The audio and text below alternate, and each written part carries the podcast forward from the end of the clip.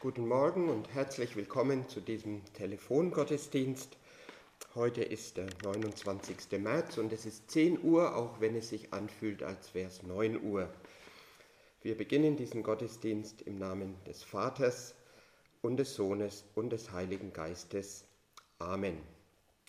Wir sind hier in der Kapelle bei der DMG. Mein Name ist Günther Beck, aber es werden noch einige andere der DMG hier beitragen heute. Der Name des heutigen Sonntags ist Judica. Diese Sonntagsnamen gehen zurück auf die Vulgata, die lateinische Übersetzung, für die Hieronymus schon im Ende des 4. Jahrhunderts die Grundlage gelegt hat. Und seit dem 5. Jahrhundert gibt es diese Lesereihen. Also ich finde es bewegend, dass schon seit dem 5. Jahrhundert äh, Christen immer zwei Wochen vor ähm, Ostern diesen Psalm 43 gebetet haben, in dem eben in der Vulgata steht Judicame Deus et, discerne cosam meam. Ich lese oder ich bete diesen Psalm 43 mit uns, so wie es Christen eben seit dem 5. Jahrhundert getan haben. Und wir werden merken, wie dieser Psalm auch heute unser Gebet ausdrückt. Schaffe mir Recht, o oh Gott, und führe meinen Rechtsstreit mit der gnadenlosen Nation. Vom Mann des Betrugs und des Unrechts errette mich, denn du bist der Gott meiner Zuflucht. Warum hast du mich verworfen? Warum muss ich trauernd einhergehen, bedrückt durch den Feind? Sende dein Licht und deine Wahrheit, sie sollen mich leiten, mich bringen zu deinem heiligen Berg und zu deinen Wohnungen. So werde ich kommen zum Altar Gottes, zum Gott meiner Jubelfreude, und werde dich preisen auf der Zither, Gott mein Gott. Was bist du so aufgelöst, meine Seele, und was stöhnst du in mir? Harre auf Gott, denn ich werde ihn noch preisen, das Heil meines Angesichts und meinen Gott. Wenn Sie das Lied kennen, Du meine Seele singe, wohl auf und singe schön, dann können Sie das mitsummen, während Simon Georg, der Leiter unserer Öffentlichkeitsarbeit, den Text liest. Du, meine Seele, singe. Wohl auf und singe schön dem, welchem alle Dinge zu Dienst und Willen stehen. Ich will den Herrn droben hier preisen auf der Erd. Ich will ihn herzlich loben, solange ich leben werd. Wohl dem, der einzig schaut nach Jakobs Gott und Heil. Wer dem sich anvertraut, der hat das beste Teil, das höchste Gut erlesen, den schönsten Schatz geliebt, sein Herz und ganzes Wesen bleibt ewig unbetrübt. Hier sind die starken Kräfte, die unerschöpfte Macht. Das weisen die Geschäfte, die seine Hand gemacht, der Himmel und die Erde mit ihrem ganzen Heer, der Fisch unzählige Herde im großen wilden Meer. Er weiß viel tausend Weisen zu retten aus dem Tod. Er nährt und gibt Speisen zur Zeit der Hungersnot macht schöne rote Wangen oft bei geringem Mahl, und die da sind gefangen, die reißt er aus der Qual. Ach, ich bin viel zu wenig zu rühmen seinen Ruhm.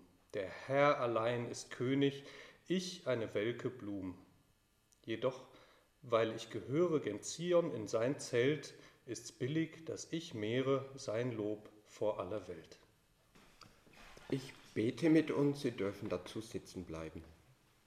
Herr Jesus Christus, wir danken dir, dass wir auch an diesem Morgen deinen Namen loben dürfen, dass wir zu dir kommen können, so wie wir sind, mit allem, was von, von dieser Woche noch auf unseren Seelen lastet, Sorgen oder Mühen, auch Schuld und Sünde.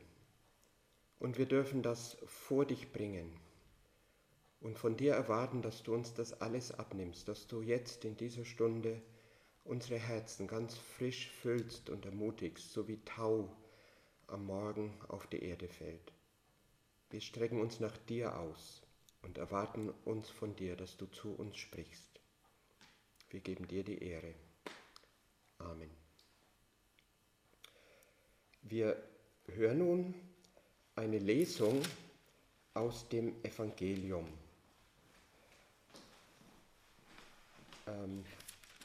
Simon liest aus Matthäus 7 die Verse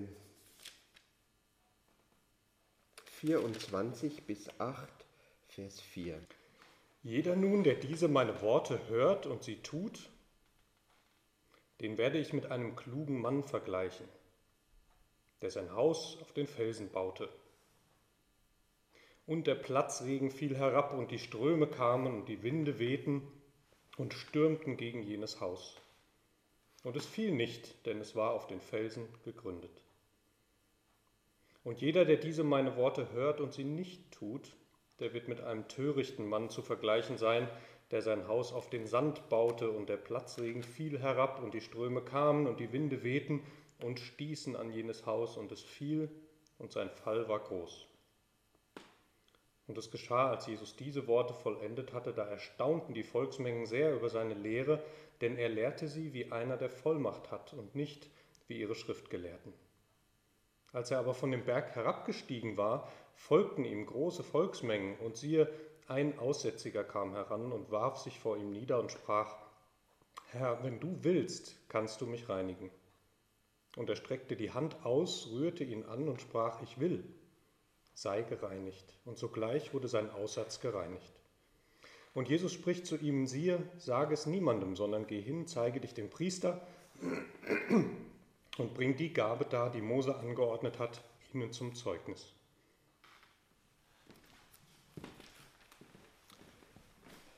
Vielen Dank, Simon. Am Ende der Bergpredigt. In der Bergpredigt, in der Jesus das neue Gesetz darlegt oder die Hausregeln für die ewige Heimat. Und gleich danach trifft er diesen Aussätzigen und es sieht so aus, als würde er zeigen, so geht das praktisch. Die Hausordnung der ewigen Heimat Gottes. So sieht das aus. Und er fasst diesen Aussätzigen sogar an. Hätte er nicht tun müssen, wir wissen von den zwölf, zehn Aussätzigen im Lukasevangelium, die hat er nur von ferne geheilt, aber diesen Aussätzigen und andere in den Evangelien rührt er an. Die Hygienegebote im Alten Testament waren sehr streng und sehr fortschrittlich, was sich bei uns erst im 19. Jahrhundert durchgesetzt hat als Hygieneverordnungen, hatte das Volk Israel schon 2500 vor Christus. Aber Jesus richtet sich nicht danach hier, er rührt einen Aussätzigen an, macht sich selber unrein, geht die Gefahr ein, sich zu infizieren. Handelt er unverantwortlich? Vielleicht gibt uns unser Predigtext darauf eine Antwort. Hebräer 13, ich lese die Verse 10 bis 14. Hebräer 13, Verse 10 bis 14. Wir haben einen Altar, von dem zu essen die kein Recht haben, die dem Zelt dienen denn die Leiber der Tiere, deren Blut durch den hohen Priester für die Sünde in das Heiligtum hineingetragen wird, werden außerhalb des Lagers verbrannt. Darum hat auch Jesus, um das Volk durch sein eigenes Blut zu heiligen, außerhalb des Tores gelitten. Deshalb lasst uns zu ihm hinausgehen, außerhalb des Lagers und seine Schmach tragen. Denn wir haben hier keine bleibende Stadt, sondern die zukünftige suchen wir. Diesen Vers hatten wir 2013 als äh, Motto über das Jahr, das vom Ökumenischen Arbeitskreis für Bibellesen ausgewählt wird, im Volksmund Jahreslosung genannt. Wir haben hier keine bleibende Stadt. 2013 hatten wir die ersten Flüchtlinge unter uns und wir dachten, ja, das stimmt, die haben keine bleibende Stadt. die sehnen sich nach einer neuen Heimat, denken, sie werden sie vielleicht in Deutschland finden, aber wir wussten schon, so ganz heimisch werden sie nicht werden.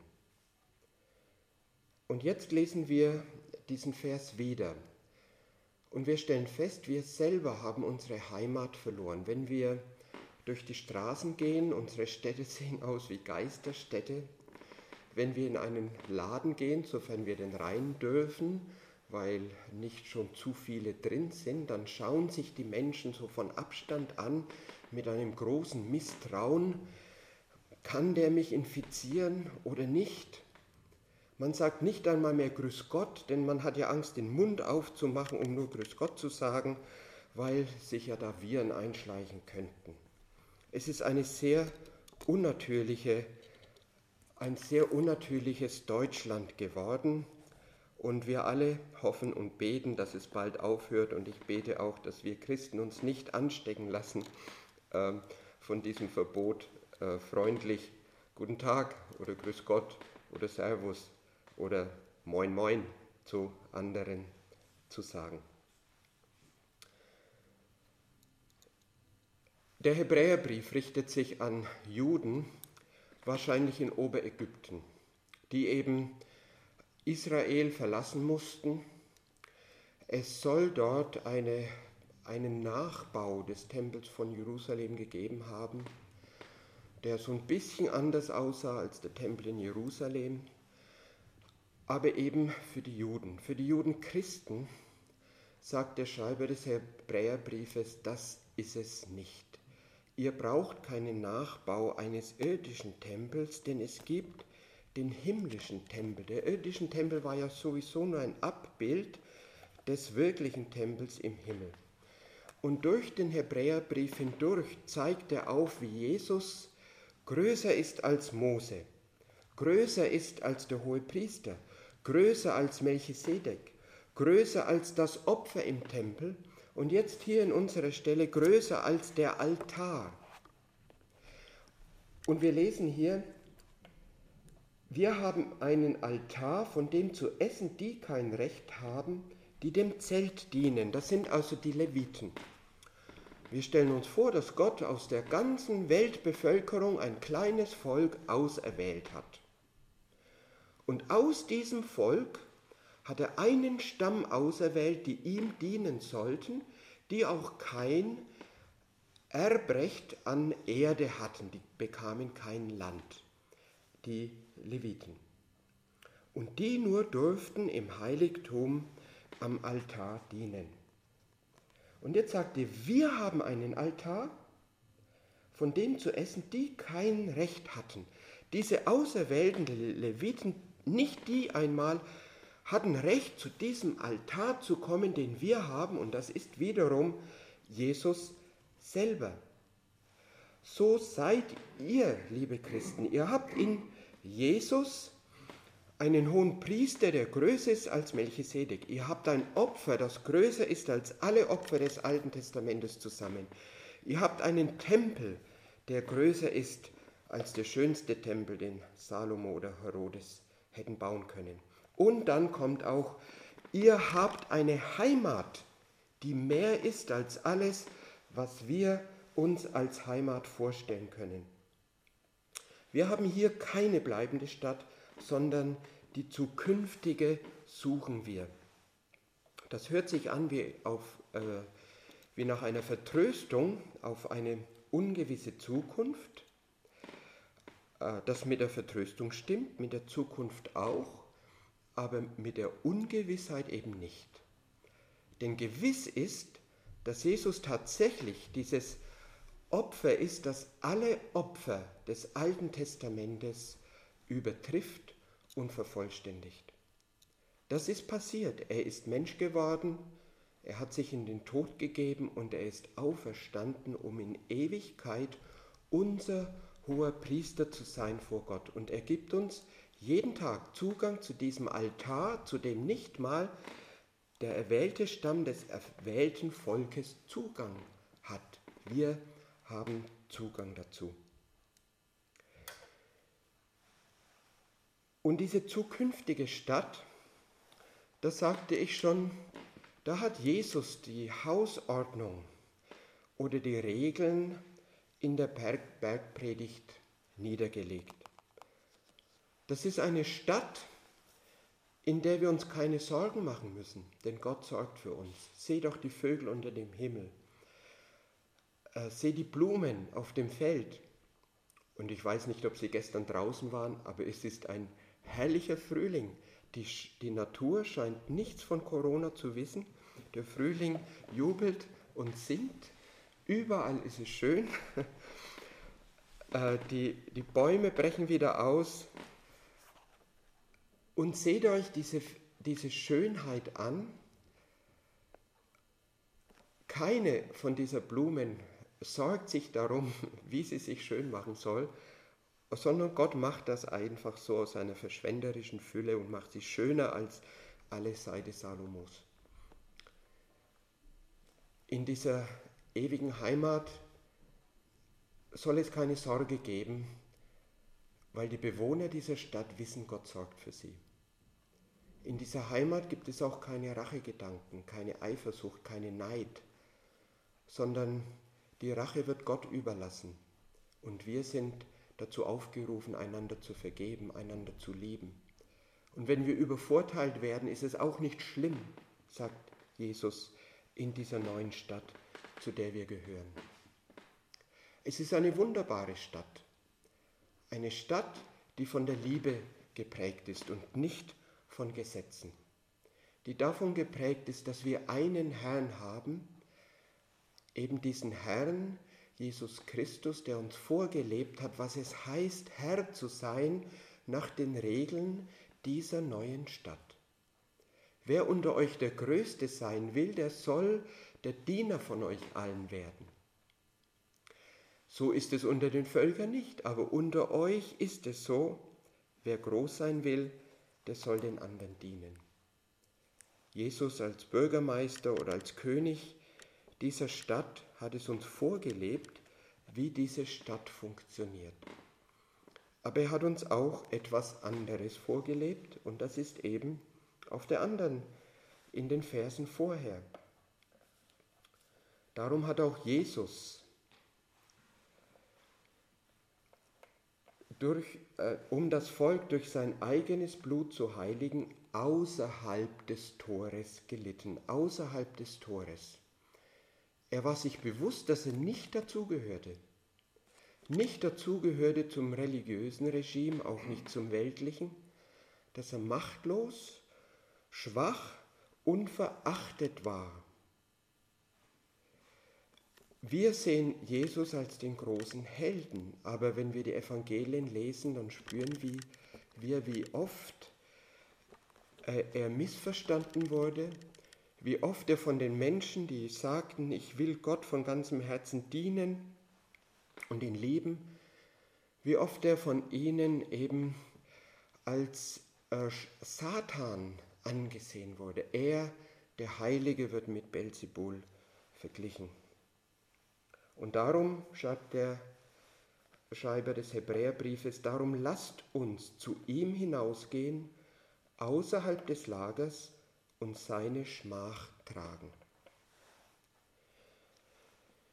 Aus dem Lager hinausgehen, nicht dazugehören, nicht dazugehören zu den Ordnungen dieser Welt, die uns Wohlstand verspricht, Anerkennung, die uns sagt, es ist ein Naturgesetz, dass du Erfolg haben musst, dass es dir gut gehen soll, dass du gesund sein musst, dass du schlank und sportlich und beliebt sein musst und mindestens 1000 Likes auf Facebook haben musst,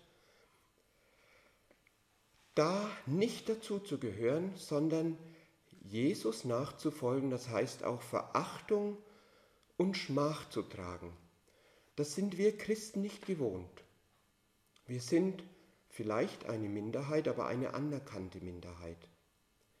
Viele Menschen wissen, dass diese großen sozialen Einrichtungen wie das Rote Kreuz eben von äh, Christen gegründet wurden.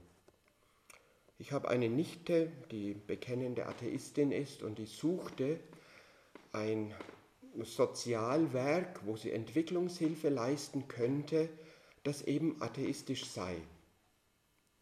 Und sie sagte, also ganz verzweifelt schon, es ist ganz furchtbar, immer wenn sie ein schönes Werk findet und sie forscht etwas nach, dann findet sie heraus, das hat irgendwo christliche Wurzeln.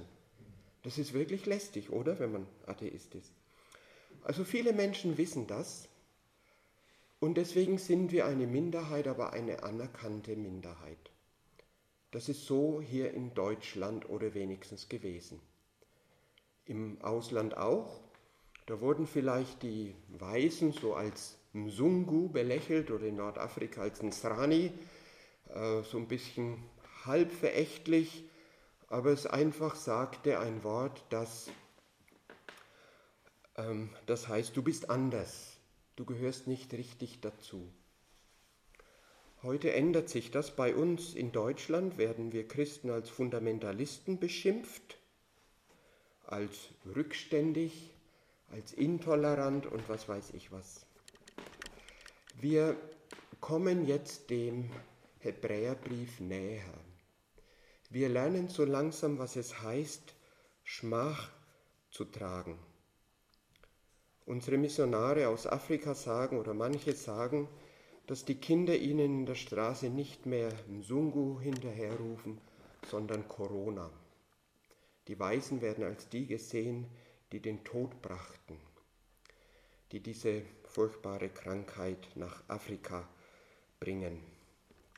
Wir, die wir Gutes tun wollen, die wir Menschen helfen wollen, sie fördern, ermutigen, werden so verstanden, als brächten wir Unglück, Intoleranz, Enge. Je mehr wir missverstanden werden als Christen, je mehr wir verachtet werden, umso näher sind wir an Jesus dran, unserem Herrn. Denn er ist uns vorausgegangen und hat uns genau das vorgelebt. Und erst der nächste, der nächste Vers heißt ja, wir haben hier keine bleibende Stadt, sondern die zukünftige suchen wir. Je unwohler es uns ist auf dieser Welt, desto mehr sehnen wir uns nach der Gemeinschaft mit Jesus und nach dieser zukünftigen Stadt, die Gott uns versprochen hat. Wir haben jahrzehntelang als Christen diesen Vers nicht verstanden. Wir haben hier keine bleibende Stadt. Denn es geht uns ja gut hier in Deutschland. Wir haben unsere Häuschen, vielleicht noch einen kleinen Garten, vielleicht noch ein Stückchen Baumerland äh, außerhalb der Stadt. Es geht uns gut hier. Und da ist ja auch nichts Schlechtes dran. Aber was wäre, wenn das mal nicht mehr so wäre? Dann würden wir uns da wiederfinden, wo die meisten ursprünglichen Leser und Hörer des Evangeliums auch waren. Nahe bei Jesus, aber verachtet und verfolgt von der Welt. Jetzt liegt es an uns, zu sehen, ob das ein Trostwort ist oder ein Wort, das Angst macht. Ich habe für mich beschlossen, es ist Trost. Denn ich glaube an Jesus, ich glaube an die Auferstehung und ich glaube, dass Gott bei Jesus das Leid, das er durchlitten hat, auch das Leid der Gottesferne, dass er das triumphierend am Ostertag ins Gegenteil verkehrte. Und je mehr wir von dem Bitteren schmecken, desto mehr werden wir uns auch freuen an der Offenbarung der Herrlichkeit der Kinder Gottes. Aber darauf warten wir und danach sehnen wir uns. Ich glaube, dass die Botschaft dieses Sonntags Judika heißt, sehne dich, halte diese Sehnsucht nach Gott, nach dieser Ewigkeit in dir lebendig. Egal wie schön dein Häuschen ist, aber halte diese Sehnsucht nach Jesus lebendig in dir. Amen. Herr Jesus, wir danken dir, dass du uns vorausgegangen bist und immer noch vorausgehst, dass nichts, was uns begegnet, dich überrascht, sondern dass du alles dazu verwenden kannst, uns Sehnsucht nach dir zu geben. Amen. Jetzt wäre es die Zeit, die Körbchen durch die Reihen gehen zu lassen, die wir nicht haben, aber wir laden Sie wieder ein, eine Überweisung auf unser Sonderprojekt Corona äh, Zusatzkosten zu überweisen. Die Überweisungsträger und Kontonummer finden Sie in jeder DMG informiert. Das Projekt hat jetzt eine andere Nummer, etwas einfacher, es ist P08, lässt sich ganz einfach merken. 8, das ist die Zahl der Geretteten in der Arche Noahs. P08, Corona. Ich danke Ihnen herzlich. Und Simon Georg hat 2013 zu diesem Vers ein Lied geschrieben, das er uns vortragen möchte.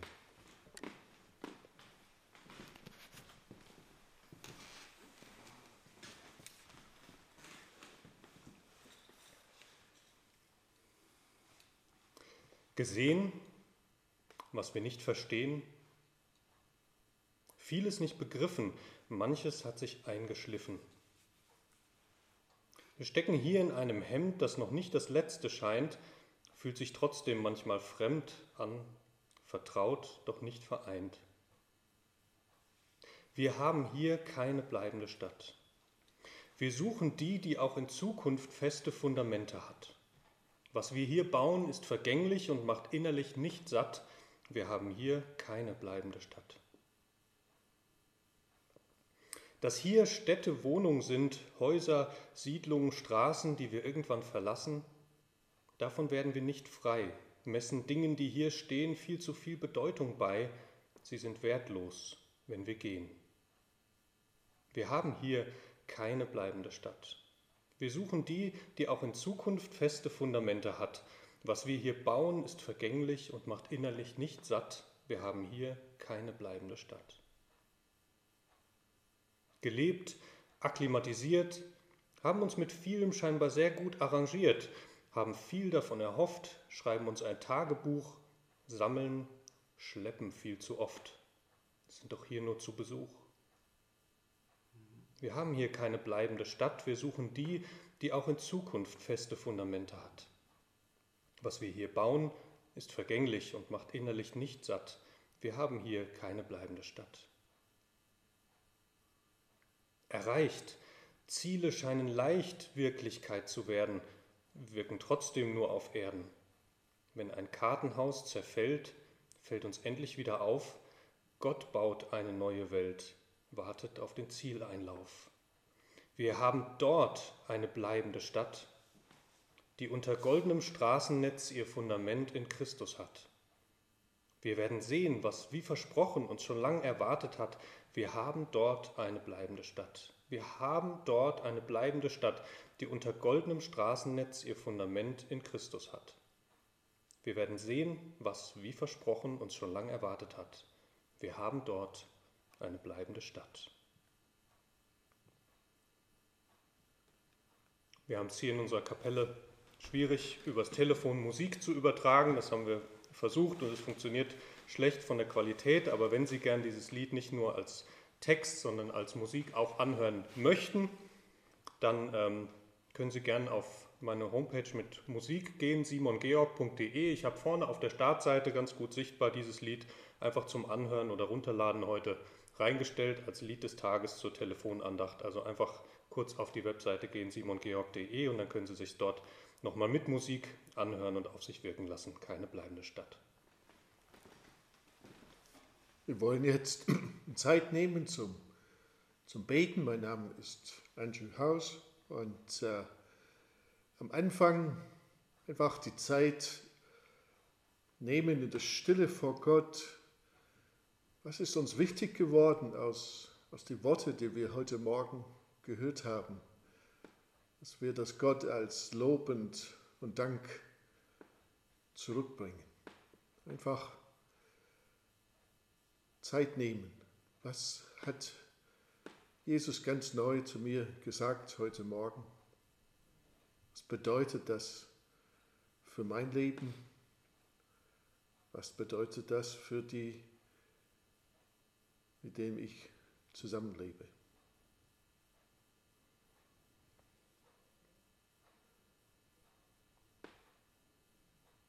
Herr, unser Gott, du bist unsere Zukunft. Und unsere Zukunft ist gewiss. Unsere Zukunft ist sicher. Unsere Zukunft ist besser als alles, was wir bis jetzt und je gekannt haben. Unsere Zukunft, unsere Hoffnung ist Jesus und er hat alles schon bereit.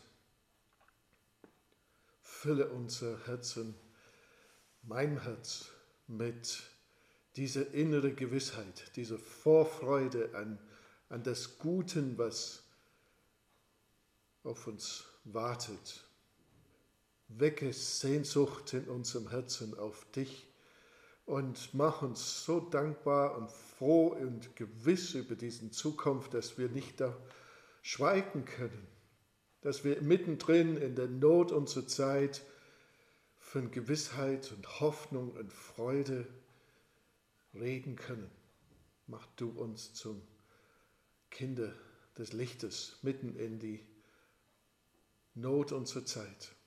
Wir sind froh, dass wir dich als unseren Gott haben. Wir loben dich. Auf dich ist, können wir uns fest äh, vertrauen Du bist der feste Boden unter unseren Füßen. Wir preisen dich. Amen. Wir wollen auch an unsere Missionare weltweit denken, heute Morgen, die ihre besonderen Sorgen haben, die Verwandtschaft.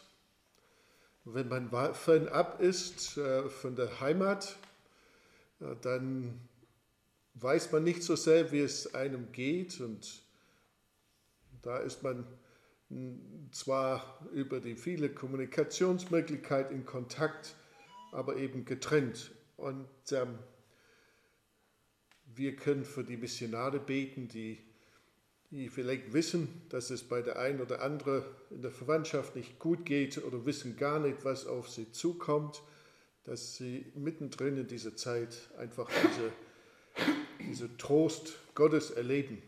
Wir hören aber auch von Eltern, unsere Missionare, die sehr besorgt sind. Ähm, was passiert jetzt mit unseren Kindern und mit unseren Enkelkindern? Und diese Sorgen, die breiten sich auf die ganze Welt aus und die Missionare sind dann auch verunsichert. Ähm, und deshalb beten wir für Frieden, diese Gegenwart Gottes, der auf einmal Herzen äh, erobern kann, sodass die Ängste dann überwunden werden. Ähm, ich denke, wir beten auch für die Missionare. Sie haben gesagt, äh, wir gehen dahin, wo sie sind. Und die meisten sagen jetzt ganz bewusst, wir bleiben, wo wir sind. Das haben wir von vielen gehört. Das ist unser Platz. Hier wollen wir sein, hier hat Jesus hingestellt. Aber auf einmal merken sie, dass das einen Kosten hat, mit dem sie am Anfang nicht gerechnet haben. Und sie setzen sich mit diesen Gedanken auseinander. Und wir dürfen sie jetzt begleiten im Gebet. Wir haben schon gehört, auf einmal wird man nicht als Heil, Heilsbringer verstanden, sondern als einer, der Tod bringt und sogar öffentlich geschimpft. Geh heim, ihr Fremde, ihr habt uns nur den Tod gebracht. Das sind schwierige Momente und man weiß gar nicht, was so passieren wird in den einzelnen Ländern. Ähm, aber dass die Missionare mittendrin in dieser Zeit einen Blick dafür bekommen, wie sie ganz bewusst für Jesus sein darf, dort sein dürfen, da möchte ich einfach da beten. Jesus, Du hast uns in die ganze Welt hineingesandt, als deine Boten, als deine Kinder. Und du bist da. Und du hast das alles kommen sehen. tröste du unsere Missionare, stärk sie innerlich in ihrem Herzen und wenn sie bewegt sind von die Nachrichten aus der Heimat, Herr, bring du Frieden hinein.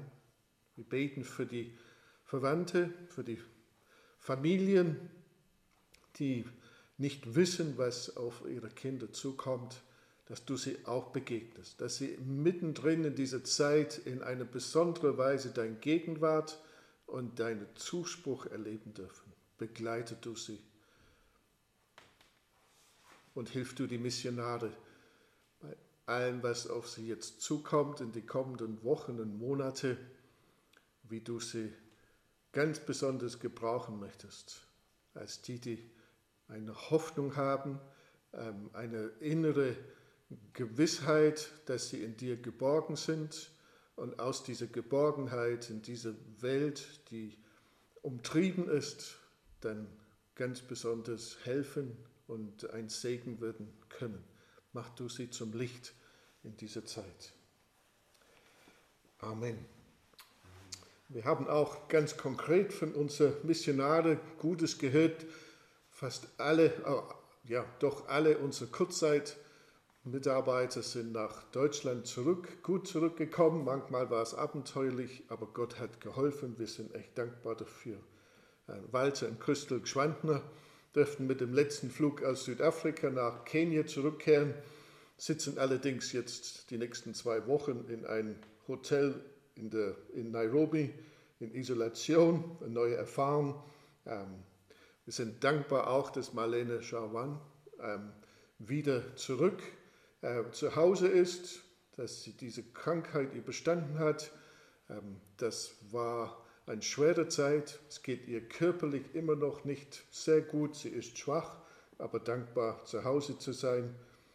Heute fliegt äh, Dagmar Henschos und Timo Gosseberg zurück äh, aus Afrika und die Familie Sachs ähm, aus Nepal wollen denn auch in diesen Tagen zurückkommen.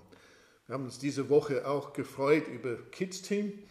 Ähm, sie können die Veranstaltung, die sie geplant haben, nicht durchführen und sind kreativ geworden, haben einen YouTube-Kanal Kanal, ähm, angefangen seit Donnerstag und über 2000 Leute haben schon ähm, zugeschaut. Ähm, wir beten einfach, dass das gut wird. Wir denken an der Familie Kretschmer in Kroatien, ähm, mittendrin in ein Erdbeben und eine schwierige Zeit. Wir beten einfach, dass dass Gott sie gebraucht, wie viele andere. Sie merken jetzt besonders, können sie als, als, als Christen dann echt Hilfe bringen. Ähm, dafür möchte ich jetzt, möchten wir einfach danken und beten. Herr Jesus, danke für so viel Gutes, was wir erleben dürfen in dieser Zeit.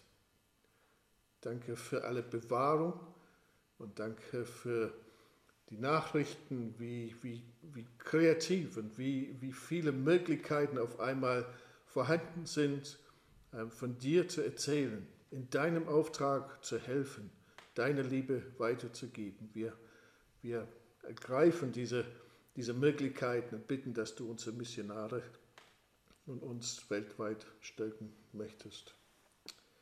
Amen. Und als ähm, letzter Gedanken. Ich habe äh, diese Tage aus, aus Niger, aus einem Missionskrankenhaus gehört. Galmi ist uns als Familie wohl bekannt. Wir haben unsere Tochter dahin gebracht, damals als wir in Burkina Faso waren. Sie brach ihren Arm, es war kompliziert und die haben uns damals geholfen. Es ist einer der wenigen Krankenhäuser in Niger, ähm, und ist jetzt von der Regierung auserkoren als einer der wichtigen Krankenhäuser für die Zeit, die jetzt kommt. Ähm, sie haben 180 Betten, 250 Mitarbeiter. Ähm, aber was passiert, wenn dieser Coronavirus in, in ein Land wie Niger sich ausbreitet? Diese Frage stellen viele in viele Länder, wo unsere Missionare tätig sind. Sie sagten und schreiben, sie hätten ein Sauerstoffgerät, die 100 Liter Sauerstoff äh, pro Minute erzeugen kann, ist leider seit einigen Wochen kaputt und es fehlte eben das Geld, um es wieder herzustellen. Sie sind jetzt nur noch mit sechs Beatmungsgeräte bleiben noch übrig. Und die, die Leiterin, die Anne-Sophie Rohkroft, sie schreibt, als Mediziner stoßen wir bei vielem, was wir tun, an Grenzen des menschlichen Machbaren. Wir sind oft auf Gottes Hilfe angewiesen. In Galmi haben wir viele Patienten und begrenzte Ressourcen. Das ist fester Bestandteil unseres Lebens hier. Sie kennen sich aus mit schwierigen Situationen. Es ist keine neue Erfahrung und trotzdem wollen Sie sich ganz bewusst auf diese Situation sich einstellen. Das ist besonders für unsere Missionare, die medizinisch oder in der Gesundheit äh, tätig sind, ein, ein, Anliegen. Aber einfach, dass wir daran denken, wie, äh, wie viele sich jetzt versuchen, die Menschen zu helfen, zu erkennen, was auf sie zukommt, dass sie gut darauf vorbereitet sind. Da möchte ich einfach zum Schluss beten. Herr Jesus, danke für diesen Krankenhaus in der Halbwüste Afrikas, die seit Jahren die Menschen dient in deinem Auftrag und jetzt vor besonderer Herausforderung steht. Danke, dass du sie helfen möchtest. Danke, dass sie mittendrin in dieser Not ähm, eine Botschaft der Hoffnung geben können. Gib du die Mitarbeiter Weisheit, aber auch Kraft, dass, äh, dass du für ihren Bedarf und Bedürfnisse sorgen möchtest, dass sie erfahren, wie du hilfst und dass ähm, von diesem Ort aus ähm, dann einfach viele äh, Menschen erleben, wie sie geholfen werden und auf dich aufmerksam gemacht werden. Mach du dich groß, bezeuge du deine Gegenwart, deine Kraft mitten in unserer Zeit. Amen. Amen.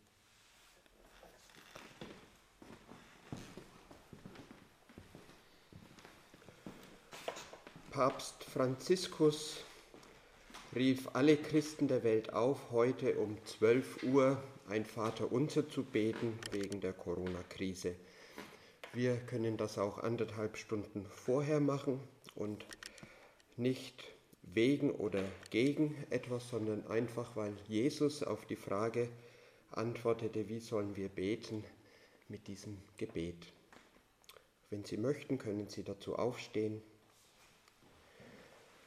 Vater unser im Himmel, geheiligt werde dein Name, dein Reich komme, dein Wille geschehe, wie im Himmel so auf Erden.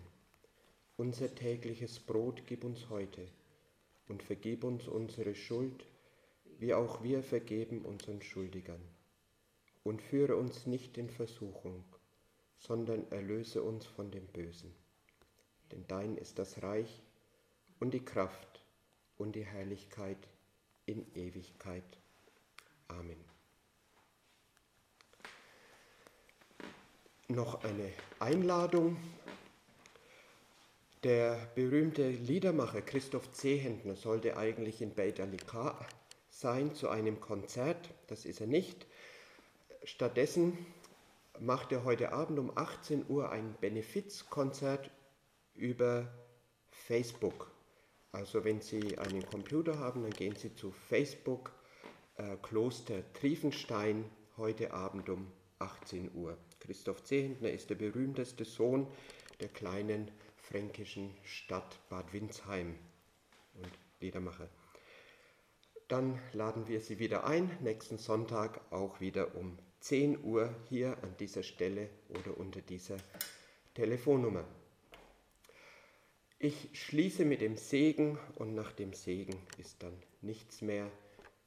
Ich wünsche Ihnen dann noch einen guten Sonntag. Es gibt wieder äh, Kirchenkaffee, ähm, den Sie selber gestalten. Sie dürfen sich auch eine heiße Schokolade mit einem Schuss Cointreau machen, es sieht ja keiner.